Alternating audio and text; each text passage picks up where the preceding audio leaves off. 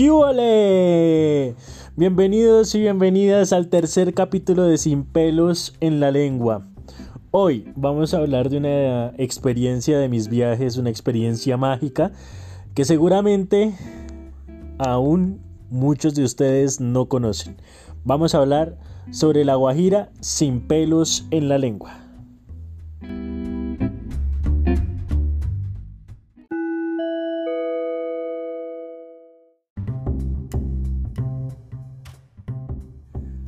Pasajeros y pasajeras del vuelo, viajemos a La Guajira. Alístense, abróchense sus cinturones para lo que les voy a decir, porque esto se va a descontrolar. Resulta que cuando yo estaba cumpliendo años en el año del 2019, eso ya fue hace un añito, y no voy a darles mi edad tampoco. Yo me fui para La Guajira en enero yo llegué como dos semanas después de cumplir años a La Guajira, un lugar del cual en ese entonces se hablaba de mucha inseguridad, que las noticias nos decían no, que está súper peligroso, que los que van allá mejor dicho.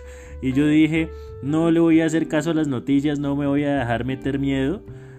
Dije, más bien voy a planificar un poquito el viaje y me la voy a gozar, me lo voy a pasar bien porque La Guajira es un destino mágico que yo volvería una y mil veces.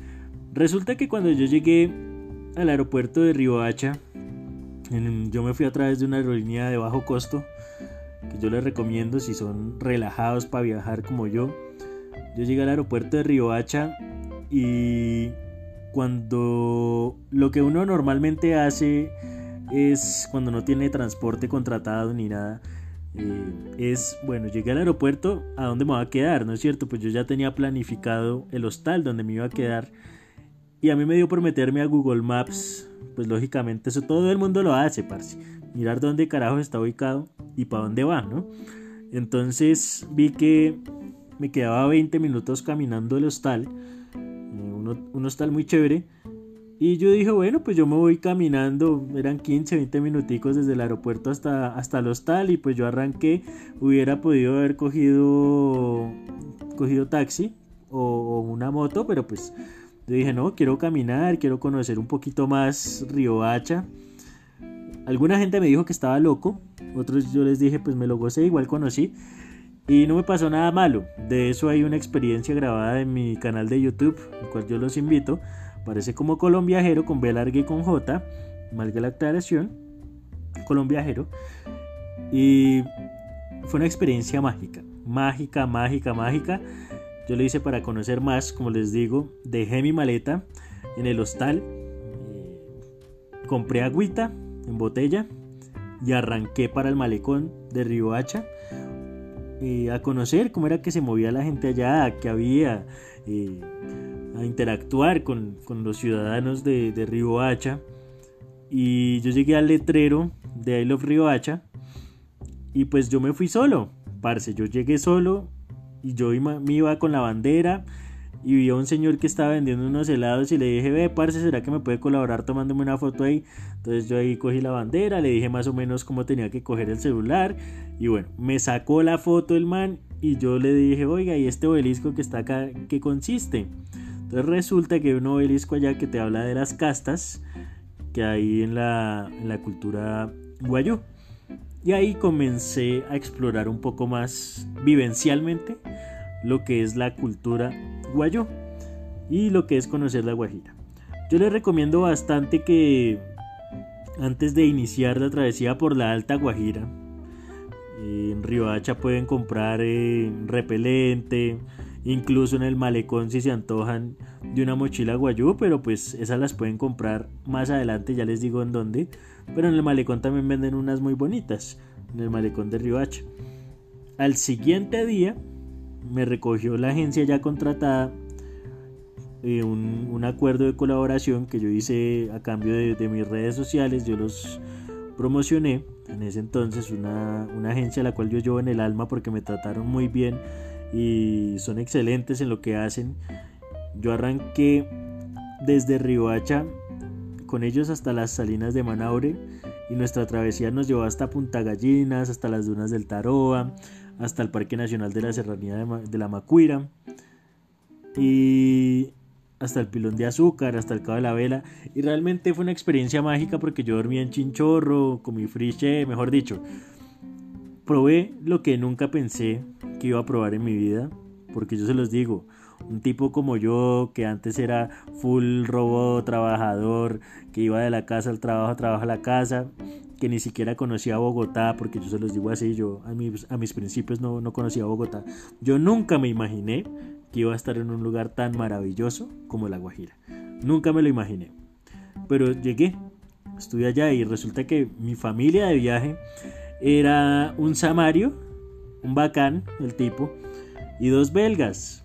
Pero eh, los dos belgas tenían como 50, 57 años más o menos. Entonces eran un parche porque eran muy inteligentes. Y yo recuerdo que cuando fuimos al Parque Nacional de la Serranía de la Macuira, yo estaba muerto caminando, literal, ahogado, gente, ahogadísimo. Y ellos, los dos belgas que eran mayores, parce, ustedes los vieran caminando a esos señores, ay Dios mío, más físico que cualquiera. Entonces, la experiencia como tal fue interesantísima, no solo por eso, sino porque también nuestra guía era una mujer guayú.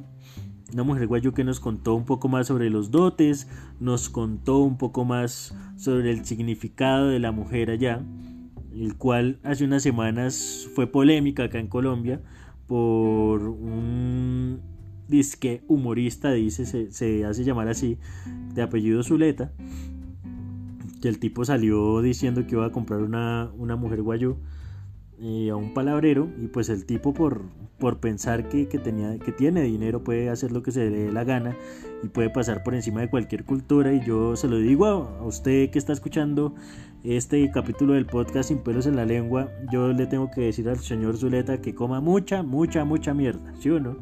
Se lo digo así, que respete, que no piense que por tener dinero puede pasar por encima de la cultura de cualquiera. Y aunque ya se excusó y dijo lo que dijo, igual lo mantengo y voy a seguir pensando lo mismo de ese señor. Mm, pero bueno, no nos dejemos amargar el capítulo. Sigamos, continuemos. Resulta que en Hacha, bueno, yo conocí, conocí Hacha, Malecón, me tomó la foto el parcero ahí en el letrero de I Love Hacha, que yo se lo recomiendo, vayan y se toman una foto allá. Esa la pueden encontrar en mi Instagram, Colombiajero con B larga y con J, Colombiajero. Y arrancamos para las salinas de Manaure, un lugar donde producen sal, gente, pero en cantidades, literalmente en cantidades, son montañas de sal. Entonces, allá hay mucha producción de recursos naturales. Yo dije, bueno, pero aquí también producen cosas, ¿sí? Eh, empezando por la sal. Después, también conocí otro lugar donde producían energía eólica y según nos contaban, la venden al extranjero, más no la usan para, para Colombia. Entonces lo que yo digo es, un sector como la, un, lugar como La Guajira es disponible y sería muy bueno producir allá energía con energía solar o con energía eólica, pero para nosotros mismos. Porque tenemos los recursos, pues ayudémonos entre nosotros mismos, ¿no es cierto? O sea, que Bogotá se la compre La Guajira y La Guajira pues le ayuda eh, ese dinero, siempre y cuando no haya corrupción, ¿no? Eh, para, para poder mejorar. Entonces, es un lugar mágico, lleno de mucha, mucha, mucha magia, mucha cultura, el cual me regaló uno de los atardeceres, yo diría que en esa semana y media que yo duré allá durmiendo en Chinchorro, delicioso, me lo gocé. Yo diría, uno de los atardeceres más bellos que yo he logrado ver en mi vida ha sido en La Guajira. Y la mejor experiencia de viajes que yo he tenido en toda mi vida que llevo en esto de colombiajero e incluso desde que nací, yo me atrevería a decir que ha sido esa, ir a La Guajira. Por eso yo les quiero recomendar que vayan allá, que me sigan en mis redes sociales colombiajero con B y con J y si tienen preguntas sobre ese lugar mágico, me las hagan llegar por favor por redes sociales, yo con gusto se las responderé en cuanto a presupuesto, a cuanto con qué agencia ir, qué hacer, qué no es. Igual yo creo que acá ya les he botado algunos tips, a continuación les voy a botar otros tips Sin antes mencionarles y recordarles que vía Instagram me pueden hacer llegar sus peticiones, quejas y reclamos y sugerencias sobre próximos capítulos para que hablemos de lo que sea. Puede que en el otro capítulo tengamos un invitado o una invitada hablando de cualquier otro tipo de cosa, pero en este yo quiere, quise enfatizar, hablar sobre la Guajira, sobre ese viaje mágico que todos en algún momento de nuestras vidas debemos hacer, debemos realizar. Y yo se los digo así, vayan y conozcan la cultura guayú, no permitan que, que los demás pasen por encima de esas culturas, que pretendan borrarlas con dinero como este señor Zuleta eh, hizo dar a entender. Eso fue lo que dijo. Sino que más bien vayan por los lugares y los paisajes hermosos que tienen. Vayan al Parque Nacional de la Serranía de la Macuira, vayan a las dunas de Taroa, Salinas de Manaure, Punta Gallinas, vayan a conocer flamencos rosados. Es que mejor dicho, allá hay mucho, mucho por conocer, mucho por hacer, mucho por vivir. Punta Gallinas, todo tiene un lugar mágico. Punta Gallinas recuerden que es el lugar más septentrional de Sudamérica. Y allá hay un faro también. Entonces se tienen que tomar muchas fotos allá. Estar listos para disfrutar una travesía imborrable de sus memorias.